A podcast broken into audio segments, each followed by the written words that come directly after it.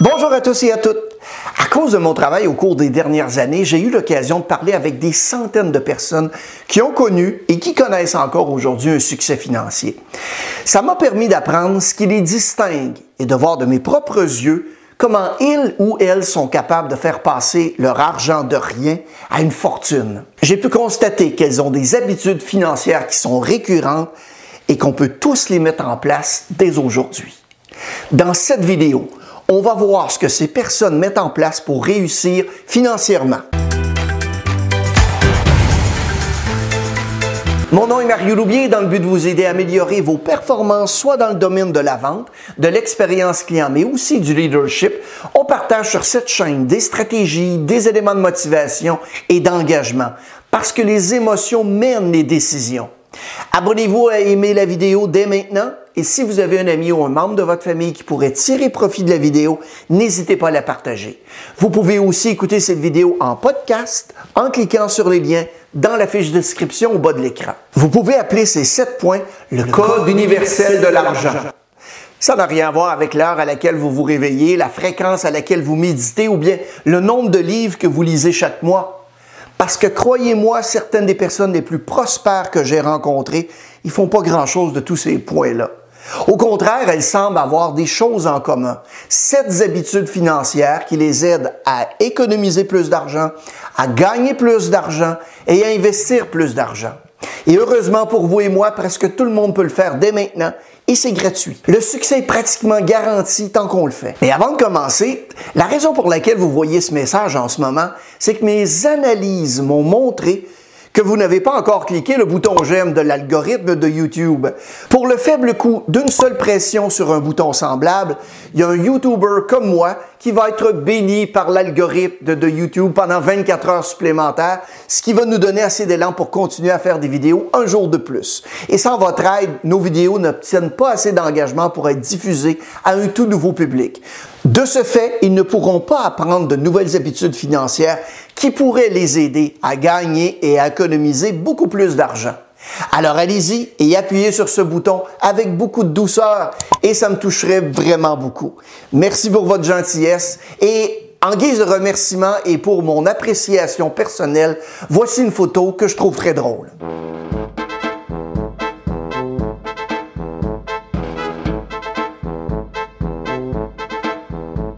Premièrement, les personnes vraiment riches avec qui j'ai discuté sont toutes très douées pour dire non aux dépenses. Ce sont souvent les dépenses de type satisfaction instantanée qu'on veut tous avoir immédiatement sans attendre. C'est pourquoi il y a tant de gens qui se sont habitués à la simplicité d'utiliser une carte de crédit et d'effectuer les paiements minimums pour que vous puissiez avoir la satisfaction de l'acheter maintenant. C'est aussi la raison pour laquelle tant de gens préfèrent acheter un billet de loterie et espérer le meilleur au lieu de se concentrer sur les principes financiers de base qui leur permettraient ainsi de faire une petite fortune s'ils les suivaient simplement. C'est aussi pourquoi il est si courant de voir des gens vivre au jour le jour, quel que soit le montant de leur salaire. Ce sont souvent ces personnes qui gonflent continuellement leurs dépenses pour les faire correspondre à leurs revenus et dès qu'elles gagnent plus d'argent, ben, celui-ci disparaît avant même qu'elles ne s'en rendent compte. Les personnes qui réussissent le mieux que j'ai rencontrées sont toutes très douées pour retarder cette satisfaction jusqu'à ce qu'elles soient en mesure de s'offrir confortablement ce qu'elles veulent sans que cette dépense ait un impact négatif sur leurs finances. En général, ils n'achèteront qu'une fois qu'ils pourront la payer comptant. S'ils n'ont pas les moyens de le payer immédiatement, ils l'achètent tout simplement pas. Ils réfléchissent aussi au fait que même s'ils peuvent l'acheter, est-ce qu'ils en ont vraiment besoin? Est-ce que ça va vraiment les rendre plus heureux? Je vous mets au défi de commencer à prendre l'habitude d'analyser soigneusement tout ce que vous voulez. N'achetez que ce que vous pouvez vous permettre de payer comptant après y avoir bien réfléchi et après aussi avoir donné la priorité aux autres objectifs d'épargne et surtout d'investissement. Je pense qu'on a tous entendu le dicton ne pas mettre la charrue avant les bœufs et ça s'applique aussi ici. Tout comme vous ne devriez pas mettre la piscine neuve avant le fonds d'urgence. Les bonnes habitudes financières, c'est vraiment une question de priorité. Et si vous établissez dès maintenant les bases appropriées, eh bien, vous arriverez finalement au point où vous pourrez commencer à dépenser votre argent en fonction de vos besoins. D'ici là, le fait de retarder la satisfaction de vos désirs contribue grandement à vous responsabiliser et à faire en sorte que cela se produise. La deuxième habitude, c'est un outil que les gens plus à l'aise financièrement manipulent très bien. Ils ont une façon différente de voir les prix des choses. Ils transforment d'abord le coût de l'article en revenu brut nécessaire et ensuite en temps. Laissez-moi vous expliquer. La plupart du temps, lorsque les gens voient un article qu'ils aimeraient, ils ne s'arrêtent qu'à ce montant. Vous voyez donc une nouvelle machine à café d'une valeur de 289 Évidemment, vous penserez sans doute à ajouter les taxes applicables, tout dépendamment de l'endroit où vous habitez. Voici où se situe la différence avec les gens riches. Ils transforment ce montant en revenu brut nécessaire à son acquisition. Si vous voulez en savoir plus sur la différence entre le revenu brut et le revenu net, je vous recommande de regarder la vidéo juste ici pour bien la comprendre. Donc, supposons que vous payez 30% d'impôt sur votre revenu. Cet écart va être ajouté par-dessus le montant de l'article et des taxes.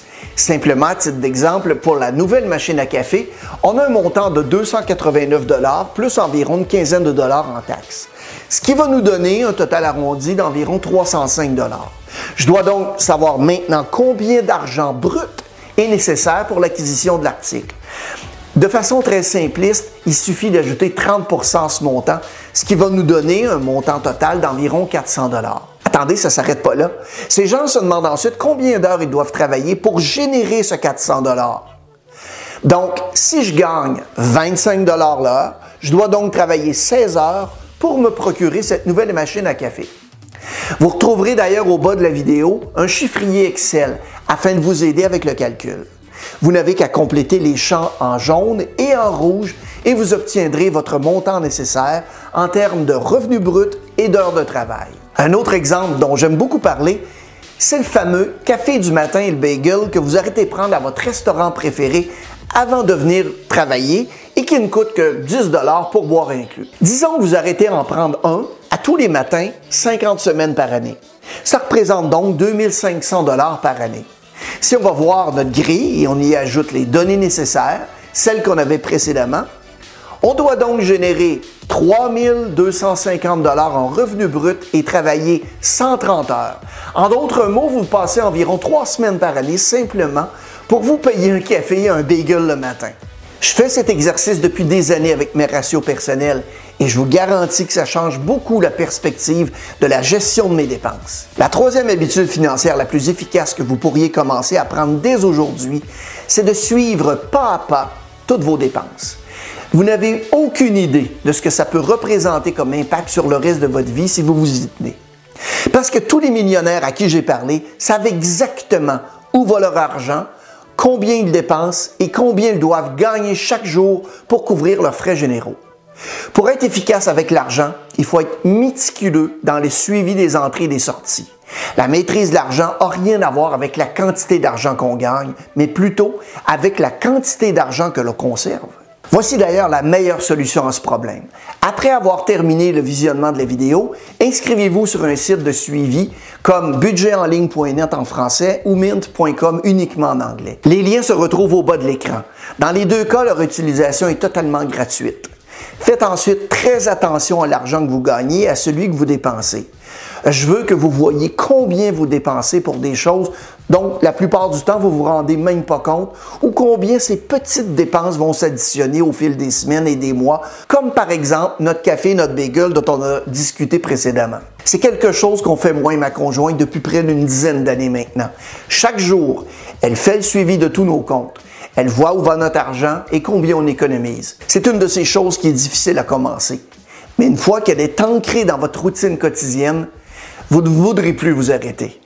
Je suis tellement convaincu que si vous pouviez conserver cette seule habitude pendant 60 jours, elle se traduirait positivement dans probablement tous les aspects de votre vie également. Par exemple, si vous faites attention à ce petit montant de 10 dollars au déjeuner, vous allez faire plus attention à ce petit article à 100 dollars que vous auriez acheté autrement. En faisant cela, vous risquez moins de gaspiller 1000 dollars pour le prochain gadget électronique et lorsque vous êtes déjà allé aussi loin, vous avez moins de chances de dépenser des milliers de dollars l'année suivante pour quelque chose dont vous n'avez absolument pas besoin.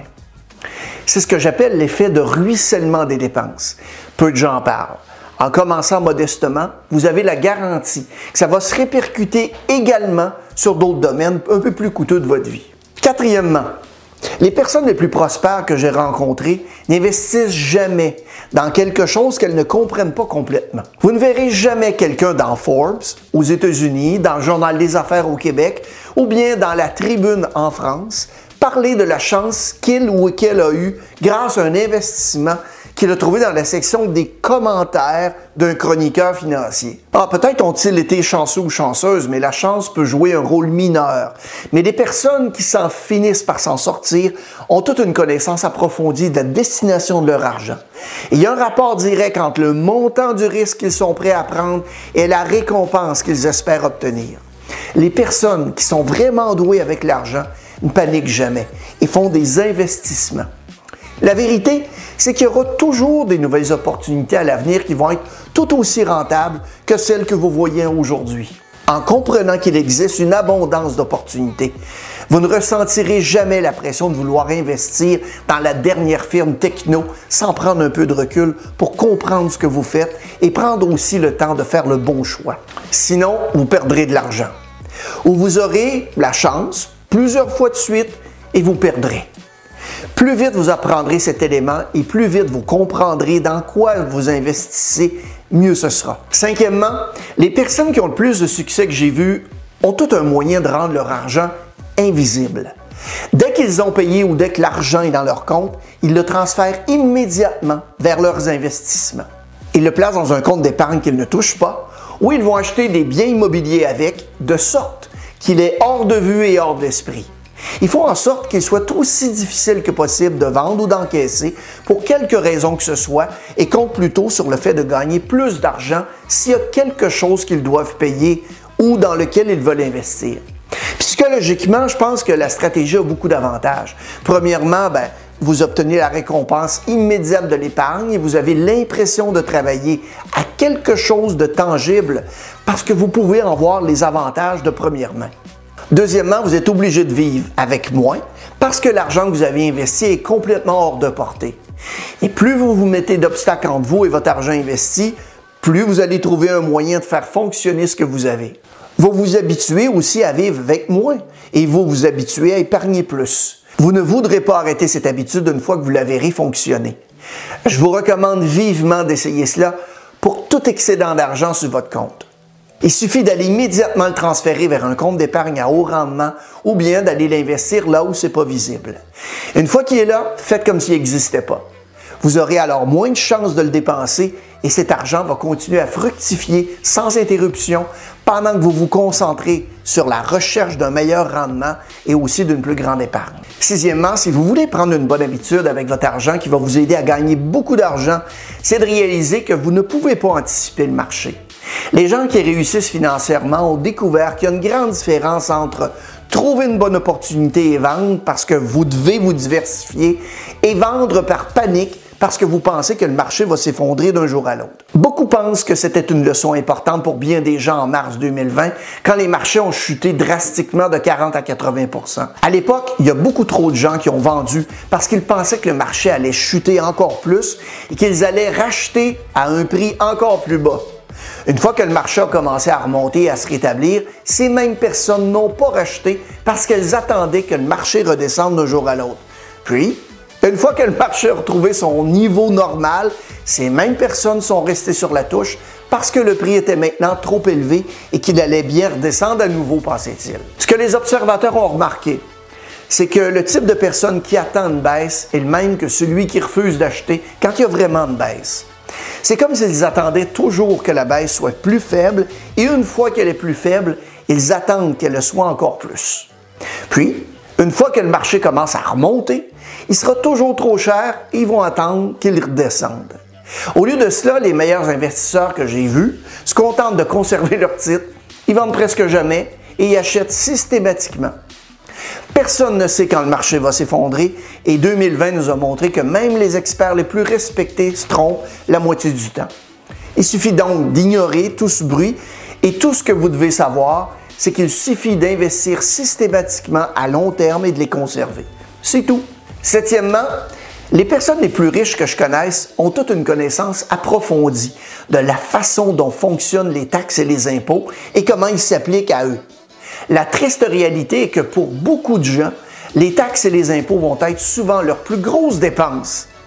C'est probable qu'encore cette année, ce montant va être plus élevé que le paiement de votre voiture, plus que le paiement de votre maison et plus que vos investissements.